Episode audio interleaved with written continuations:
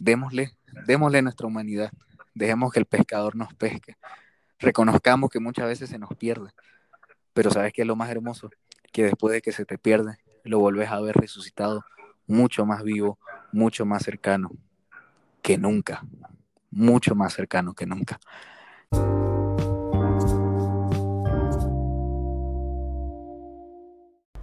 Paz y bien, sean todos ustedes bienvenidos a Fuego que enciende otros fuegos, el podcast. La verdad que hoy día estoy muy feliz, estoy muy contento de poder compartir esta conversación con ustedes. Eh, con David, David, una persona bastante importante en mi historia de vida, en mi historia con Cristo, la persona que me impulsó al, inicio a, la santidad, a ser santo, aun cuando yo no lo entendía, cuando pensaba que era una locura, un ideal imposible. Y y nada, tenía muchísimas ganas de tocar este tema, de hacer notar nuestra humanidad, de hacer notar que no somos personas perfectas con historias perfectas, sino que en nuestras historias, pero así tal como son, sin maquillaje, en nuestras historias, Dios quiere actuar. Así como quiere actuar en la tuya, en la mía. Y nada, espero que pueda servirles a muchos. Les pido que se queden hasta el final porque al final David se dirige a ustedes de una forma, no sé, tan natural que, a mí, para mí fue una bendición para mi vida escucharlo y, y, sé que de igual manera va a ser para todos ustedes. Así que sin más, una vez más, gracias por estar acá. Muchísimas gracias, querido David, por estar aquí. Te doy la bienvenida. La verdad es que es un placer, un honor para mí tener una charla con vos como, como tantas que hemos tenido hablando de Dios, porque la verdad es que hemos tenido un, caminar juntos en esto.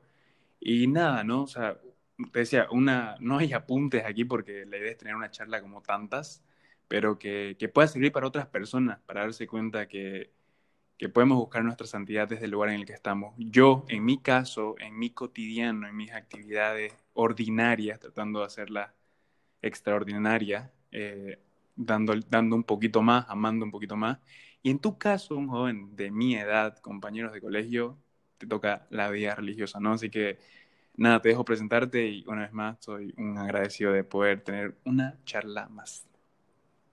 No, gracias, gracias a vos por la invitación. Realmente siempre va a ser un gusto hablar de Dios con otra persona, hablar de, de lo que Dios hace en, en, nuestro cotidiano. Me encanta que, que vos puedas decirme David uno se acostumbra ya que le digan fry, fry, fry, pero... Claro, no sé, si, si me disculpan, la, si me disculpan, este, en teoría debería hablar, ¿no? Querido Fray David, pero imagínense una vida juntos es, un poco complicado referirme de esa manera. Eh, mala mía.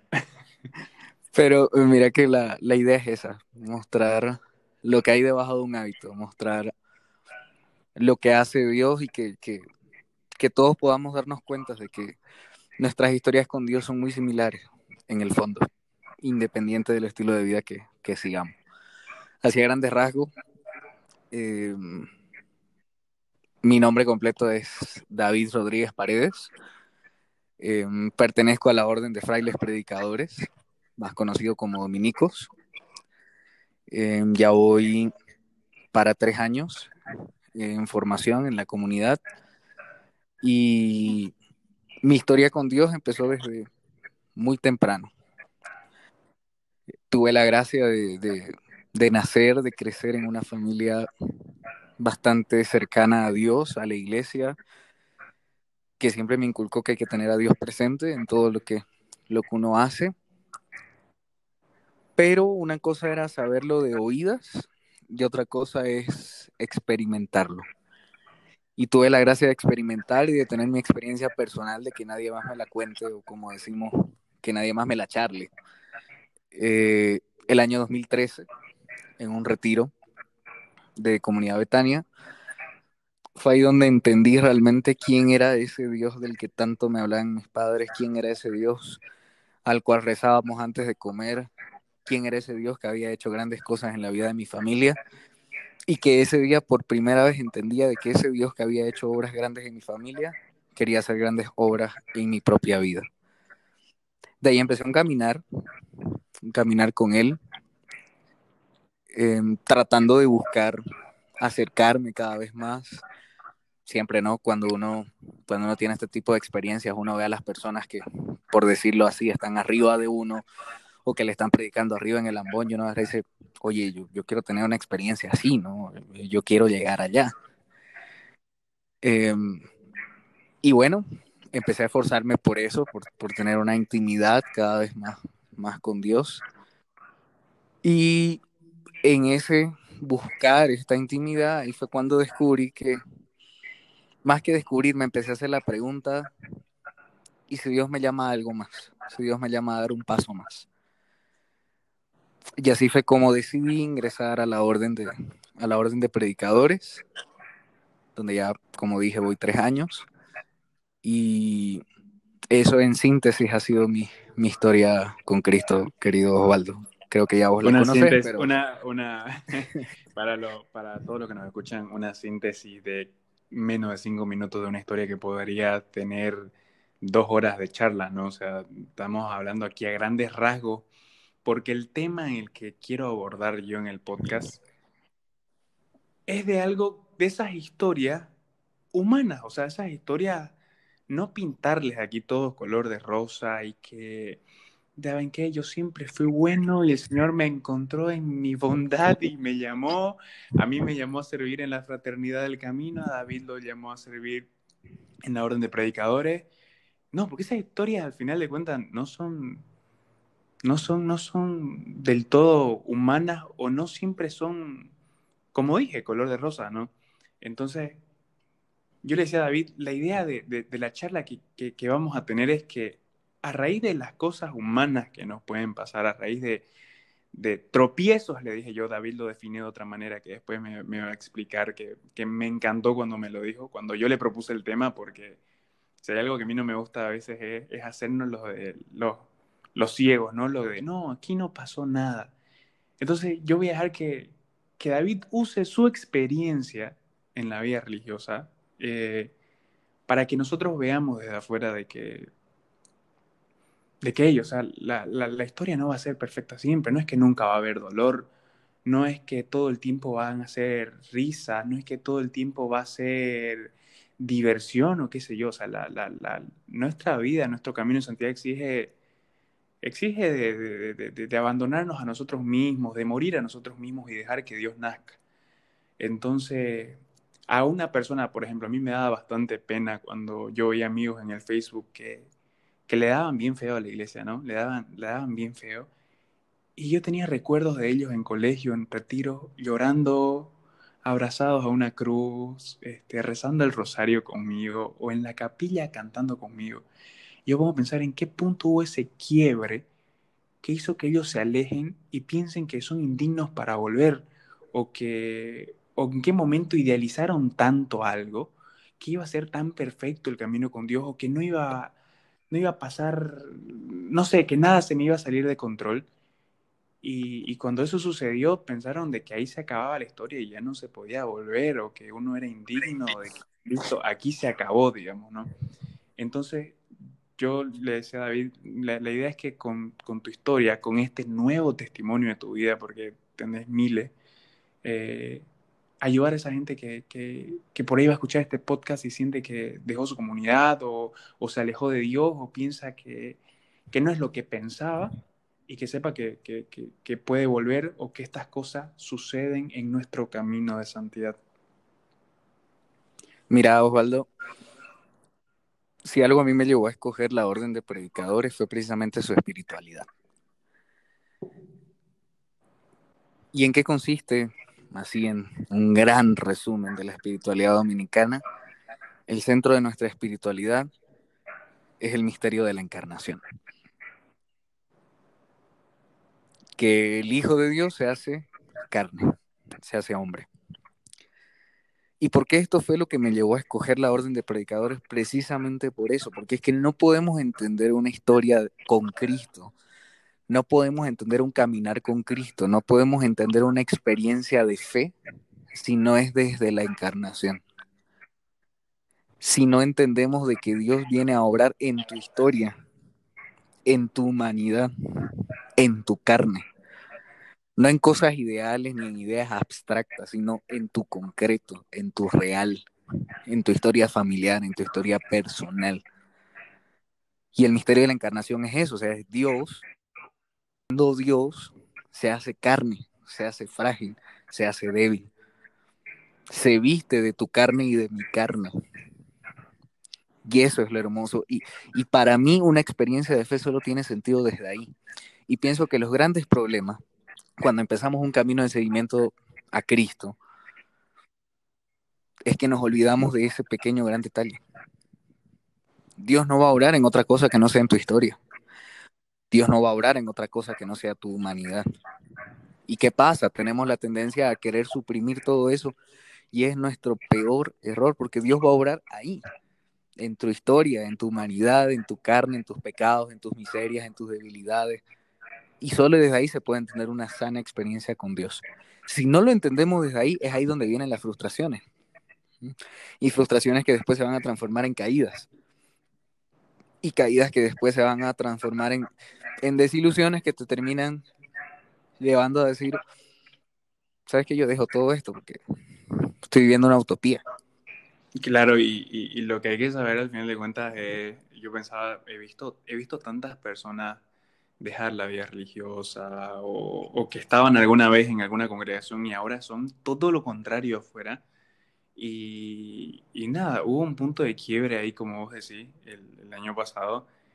Y, es hermoso ver cómo el Señor nos sigue amando y, y cómo, cómo, en tu caso vos lo entendiste y la, la, demás gente lo va a poder entender así. Eh, lo, lo, lo, lo, lograste comprender el sentido de, de, de, de la encarnación, de, tu experiencia, de cómo Dios va a actuar a través de, lo tuyo, de, todo lo que pasaste, ¿no? Porque, a ver, fue un año durísimo para todos, pero, pero bueno, tu historia no, o sea, yo puedo contarla, ¿no? Porque yo no la viví, yo simplemente oré y, y, y no más, yo no, no me metí más, digamos, ¿no? No, mira, bueno, para, para, los que nos escuchan, dirán de qué están hablando estos dos locos. Eh, el año pasado yo decidí en el mes de abril pedir permiso para dejar el convento al que yo estaba asignado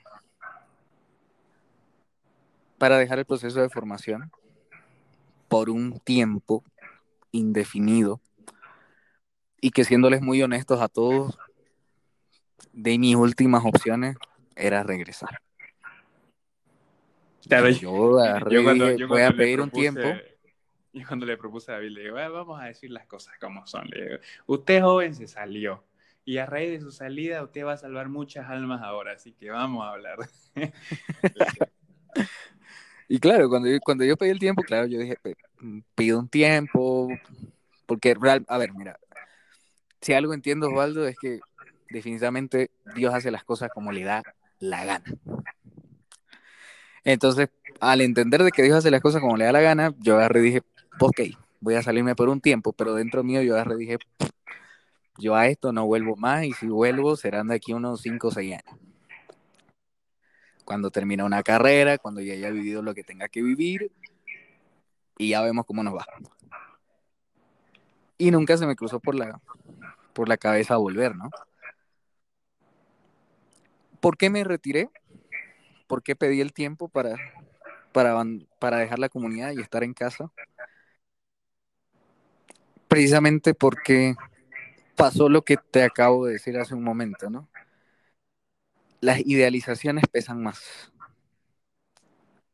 E insisto, cuando las idealizaciones pesan más que la experiencia real, ahí empiezan los verdaderos. Ojo, problemas. y esto, y esto para las personas que nos escuchan, que no están en la vida religiosa, idealizaciones en todo, ¿no? Idealización en mi historia con Cristo, en que no van a haber caídas, idealización en, en mis amistades, en mis relaciones personales, idealizamos nosotros en la vida cotidiana tanto todo, o sea, adaptémoslo a que nosotros idealizamos y que tarde o temprano no son las cosas como pensamos y nos frustra.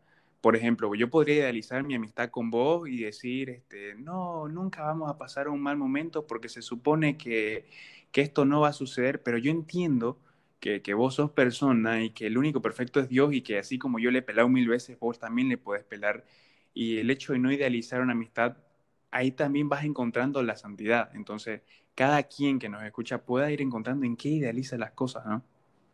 Exacto, interesante punto de partida, interesante pregunta que, que todos los que nos escuchan se pueden hacer, ¿no? O sea, ¿qué, qué cosas estás, estás idealizando hoy?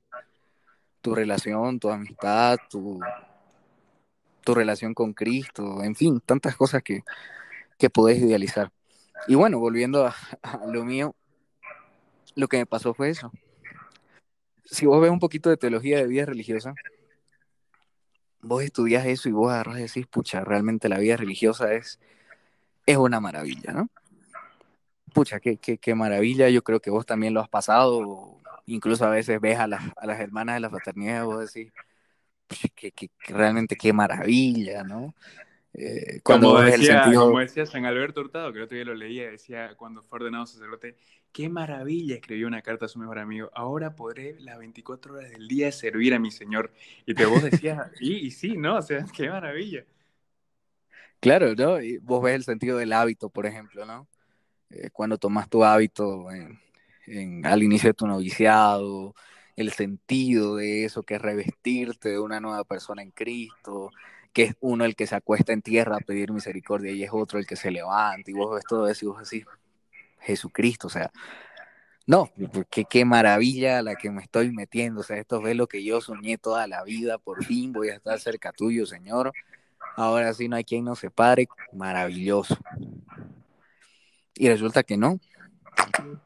Pasaron los primeros dos meses y yo tengo que serte muy, muy honesto, o sea, esos dos meses yo nunca había estado tan alejado de Dios en mi vida, o sea, puede parecer irónico, ¿no? Y lógico. O sea, el tipo está en un convento, está con un hábito de fraile y nunca en su vida ha estado tan lejos de Dios como esos dos primeros meses que estuvo en el convento. Y ahí es donde te enfrentas a esa realidad y, y te asusta, o sea, yo te soy sincero, yo me asusté, yo agarré y dije, oye, ¿qué está pasando?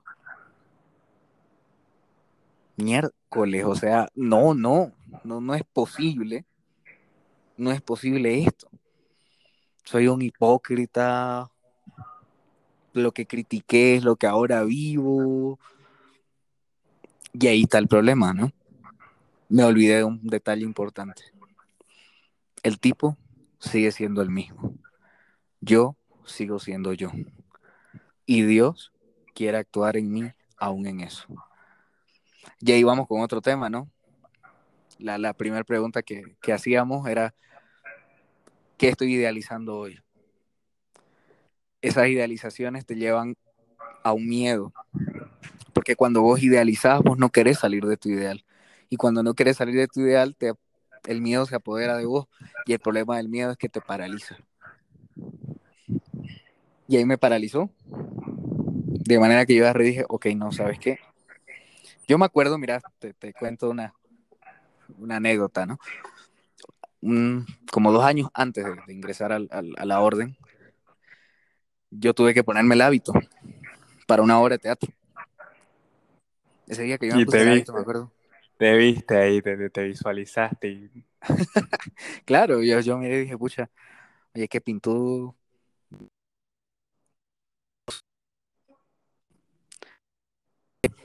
Días previos a que yo presente mi carta para pedir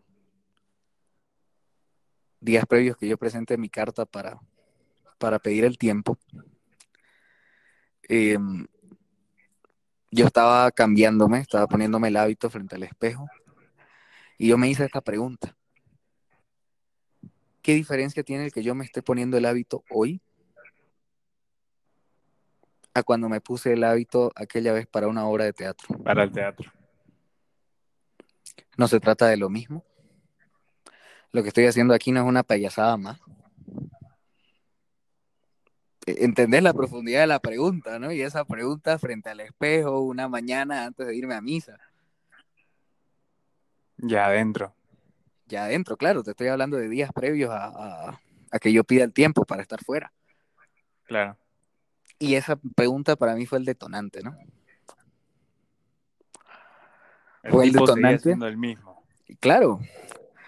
Y más que el mismo, no sé si entendés, o sea, es como que ¿Qué clase de payasada estoy haciendo? O sea, ¿qué clase de obra de teatro estoy haciendo? Cuando en realidad hoy por hoy entiendo, oye, brother, no era una obra de teatro lo que estabas haciendo. Probablemente te sentías así. Pero había algo por detrás que se llama gracia que estaba actuando en vos y que vos no te estabas dando cuenta. Y era muy diferente el que te estés poniendo ese hábito ese día, ya habiendo recibido la gracia y habiendo pedido al Señor que te dé la gracia, habiendo pedido al Señor que te auxilie en este nuevo camino, al día en que te lo pusiste para la obra de teatro. Pero no, el mío me paralizó y para mí fue lo mismo. Y ese me acuerdo que fue el día detonante, cosa que a los dos días yo presenté mi, mi carta para, para estar por, por fuera de la, de la comunidad durante un tiempo.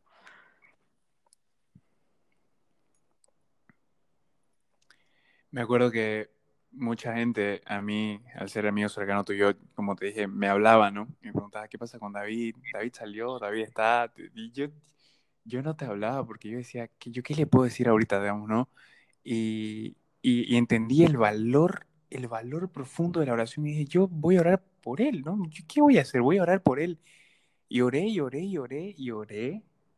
Y, y el joven un día agarra y me dice, de una forma muy poco profesional y y ordenada, pero me dice que bueno. Como siempre, ¿no? así, como siempre. Ah, yo, yo lo quise golpear por, por, un, por, una reunión de Zoom ahí, me acuerdo.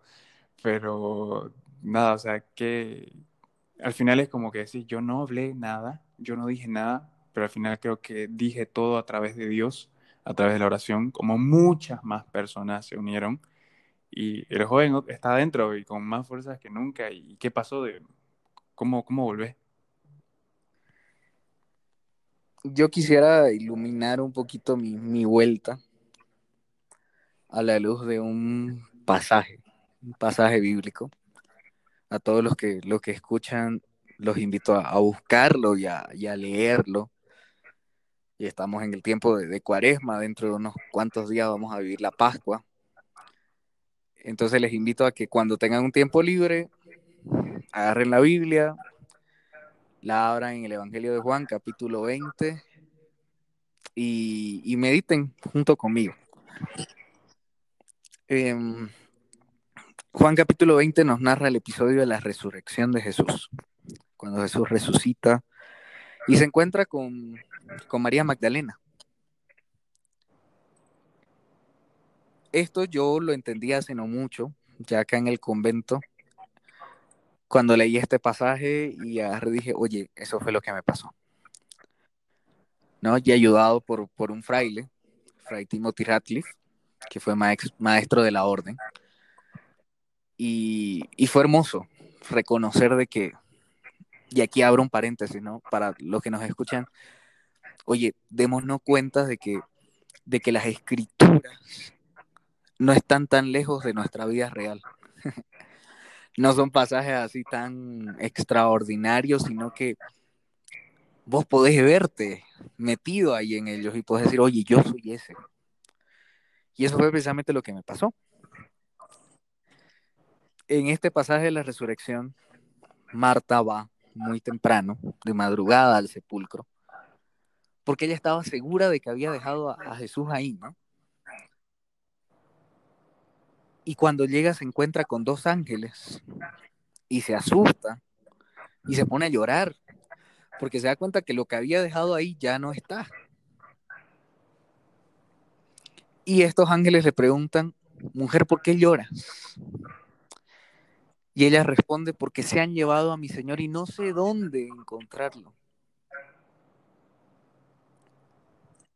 Cuando yo leí esto, yo dije, oye, eso fue lo que me pasó. Yo sentí que se habían llevado al, Cristo, ese que yo creía tener cerca, ese que yo creía tener junto a mí, ese que yo creía tener en mi corazón, y que ahora no estaba. Mira, es, esos meses que, que estuve fuera, quizás todo el mundo me veía o había gente que me veía y decía, no, este la está pasando, pero de lo más bien del mundo este ni idea vuelve, digamos, o sea, miralo está, pero viviendo lo que nunca vivió, la está pasando de maravilla, ¿no? Y quizás a vos te, te habrán dicho algunas veces cosas así. No, o sea, si yo reprodujera lo que me han dicho, la verdad es que... Entonces, pero en realidad, Osvaldo, para mí esos fueron los peores meses de mi vida. Sin contar de que pues la muerte tocó a mi familia. Eh, falleció mi tío, falleció mi abuelo. Eh, tenía casos muy cercanos, vivía en un miedo, en una incertidumbre total. Y esos meses para mí fueron horribles. ¿Por qué? Porque la sensación que yo tenía era esa, esa de Magdalena. Oye, ¿dónde, ¿Dónde se fue está? este? ¿No? O sea, yo me acuerdo haberlo dejado aquí. ¿Dónde se fue? ¿Dónde está? No siento nada, o sea, ahorita no, no quiero nada.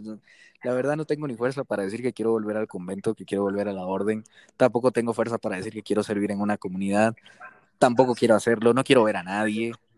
No quiero que vengan y me hablen de Dios por acá porque porque no sé E dónde está el tipo. inconscientemente, inconscientemente se fue buscando, o sea, lo que yo te veía se fue buscando como, a ver, pruebo con esto, pruebo con lo otro, lleno, tratando de llenar un cierto vacío que al final sabemos que nunca lo vamos a encontrar en el mundo, digamos. Y eso es interesante.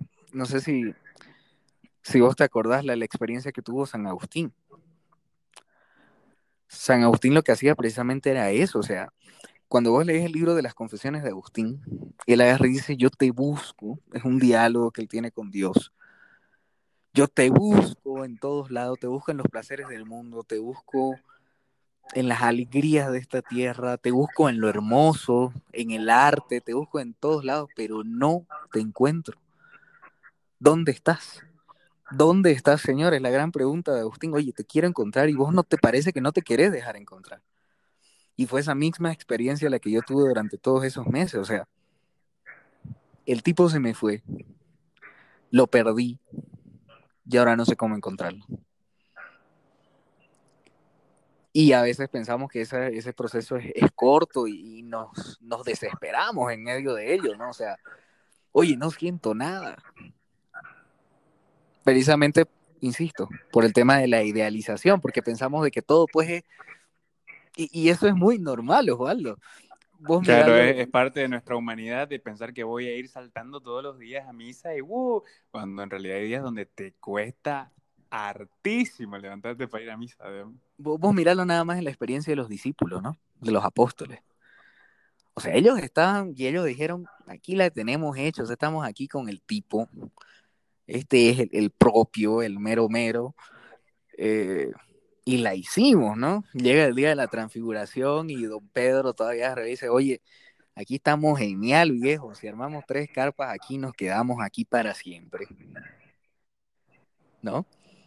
Pero no, hay que bajar y, y fíjate que cuando, cuando Jesús muere, ahí les llega la desilusión, insisto.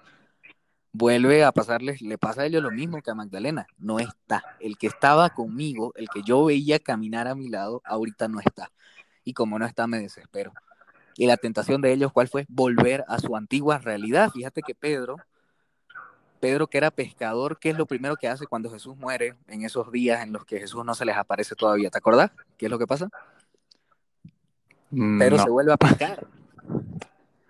O sea, el tipo que era pescador y que al, al, que Jesús ya le había dicho, oye, ya no vas a ser pescador y vas a ser pescador de hombres, se desilusiona tanto porque no está el maestro que vuelve a pescar. Vuelve a su vida anterior. Y eso, insisto, es, hermoso reconocerme en estos pasajes, reconocerme en estas historias, porque eso fue lo que me pasó, o sea, lo perdí. O sea, vos No fuiste, sé vos fuiste está. Pedro, te llevó, a, te llevó a pescar hombres y volviste a pescar Exacto, a- a tal cual. o una Magdalena que chilla porque no lo encuentra, ¿no? Claro.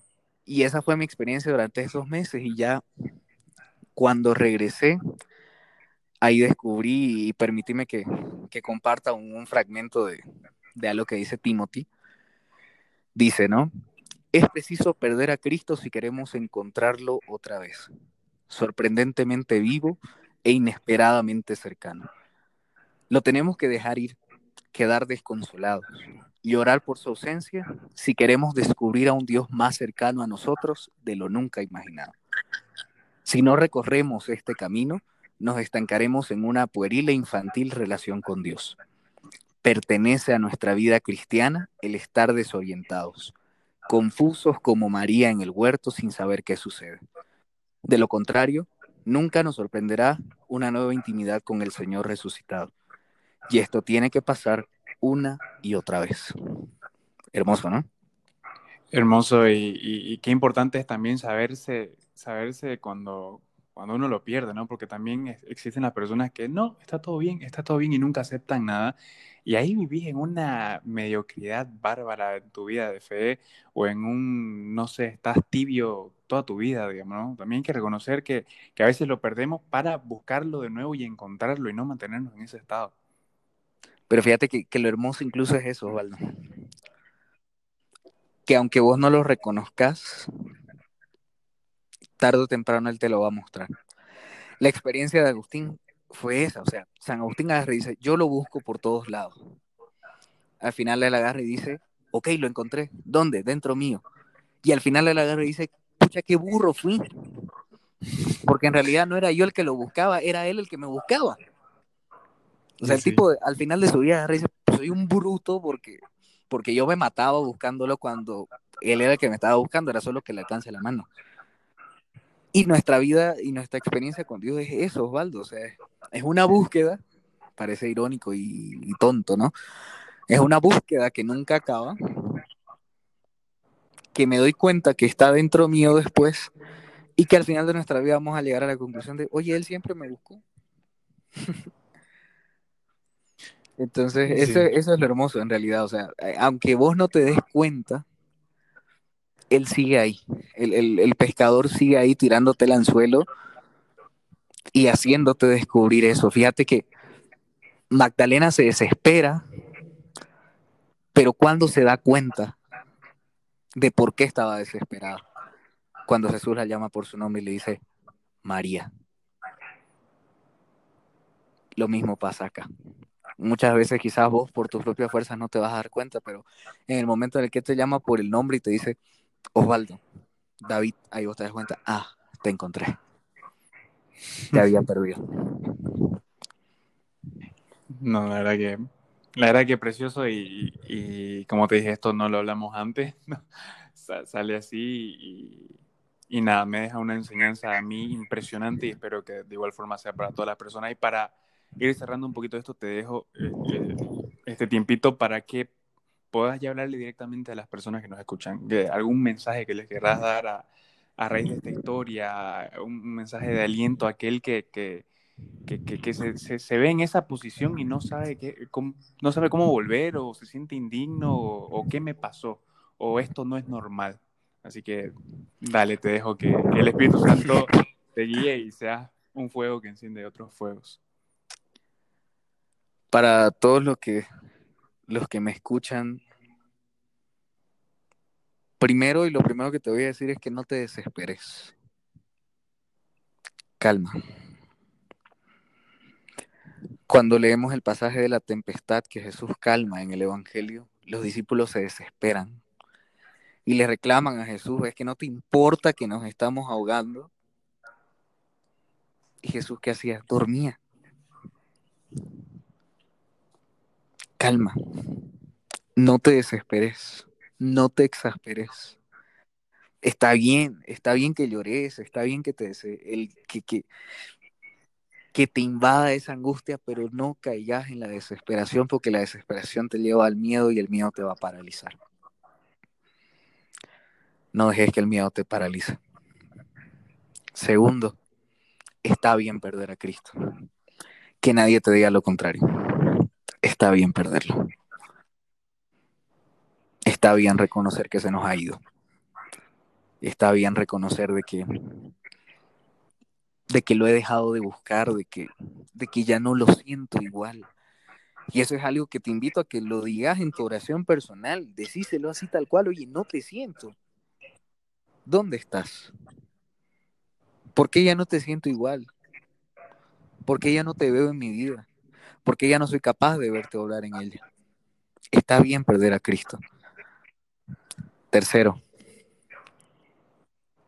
date cuenta de lo que nos decía San Agustín. Es Él el que te busca, no sos vos quien lo buscas en realidad. Déjate seducir, déjate pescar por el pescador. Deja que el anzuelo te agarre, que se prenda a vos ese anzuelo y, y que el pescador te vaya jalando de a poco, de a poco. Y acordate, todo es un proceso. Y esto es algo, querido Osvaldo, que, que en serio, yo quisiera que, que, que quede bien claro para todos los que nos están escuchando. Jamás idealicemos las cosas. Jamás, jamás idealicemos las cosas. Insisto, yo ahora estoy grabando este podcast con hábito, pero debajo de este hábito está hábito. Vos, Osvaldo, estás grabando ahorita este podcast como servidor, como una persona que, que está en su lucha por la santidad. Pero detrás del que está grabando el podcast está Osvaldo, es el que su familia critica, ese al que le sacan los errores y los defectos de vez en cuando y se los estrujan en la cara y que tienen razón probablemente muchas de las veces. Y esa es nuestra vida. Y, queridos hermanos, ahí es donde obra Dios. Y eso es lo hermoso. Y eso es lo que no quisiera que nos olvidemos nunca. Dios obra ahí, en la humanidad. Si no hay humanidad, Dios no puede obrar. Así de sencillo. Así que, oye, démosle, démosle nuestra humanidad Dejemos que el pescador nos pesque. Reconozcamos que muchas veces se nos pierde. Pero ¿sabes qué es lo más hermoso? Que después de que se te pierde, lo volvés a ver resucitado, mucho más vivo, mucho más cercano que nunca. Mucho más cercano que nunca. Y eso es lo hermoso de nuestra vida cristiana. Estamos en un caminar. Hay que saber caerse y levantarse. Perder a Cristo, pero encontrarlo de nuevo. Dejar de ver la luz y estar en las tinieblas para ver la luz al final del túnel que es Él. Y quedarme en esa claridad y disfrutar de esa claridad y disfrutar de la belleza de esa vida en Cristo. Amén. La verdad que así sea. Este, bueno, la verdad que espero que esta charla, este podcast, bueno, esta charla entre amigos, hablando de Dios, pueda ser de mucho fruto para tantas personas que, que nos escuchan y, y, de verdad una vez más te doy gracias por, por abrirnos ¿no? una parte de tu vida, abrirnos tu, tus realidades y mostrarnos como somos, ¿no? humanos, imperfectos y que de esta forma el Señor nos pueda usar para llegar a muchísimas más personas.